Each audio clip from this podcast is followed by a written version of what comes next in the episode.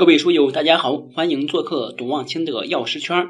今天我们继续学习主管药师专业知识当中的药理学的内容。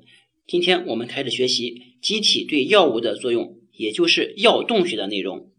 我们先看药物的跨膜转运。跨膜转运的方式呢，主要有被动转运、主动转运和膜动转运。被动转运指的是药物分子由浓度高的一侧扩散至浓度低的一侧。其转运速度与膜两侧的药物浓度差成正比。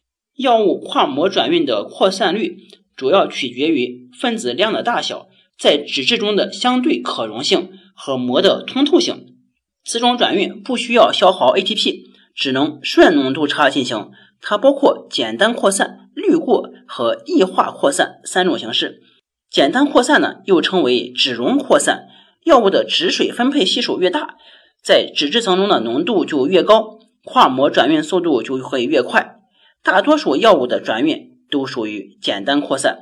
滤过又称为水溶扩散，是指直径小于膜孔的水溶性急性或非急性药物，借助膜两侧的流体静压和渗透压差，被水携带到低压侧的过程。滤过是指有外力促进的扩散，比如肾小球滤过等。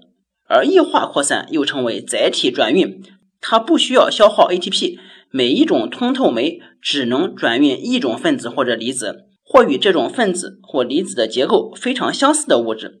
当药物浓度过高时，载体呢可被饱和，转运率会达到最大值，载体可被类似物占领，表现为竞争性抑制作用。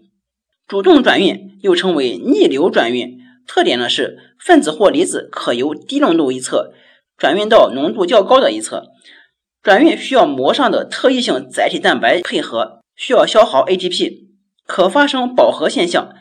由同一载体转运的两个物质之间可出现竞争性抑制现象。另外，缺氧或者抑制能量产生的药物也可抑制主动转运。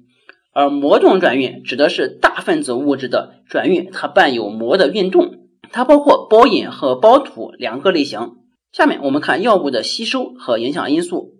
药物吸收呢，在这块我们要知道，除静脉注射无吸收过程之外，其他给药途径均有吸收过程。药物从胃肠道黏膜吸收，主要通过被动转运。完整版内容，请下载知识星球 APP，找董望清的药师圈，每天十分钟语音，帮助您在潜移默化中掌握药学专业知识。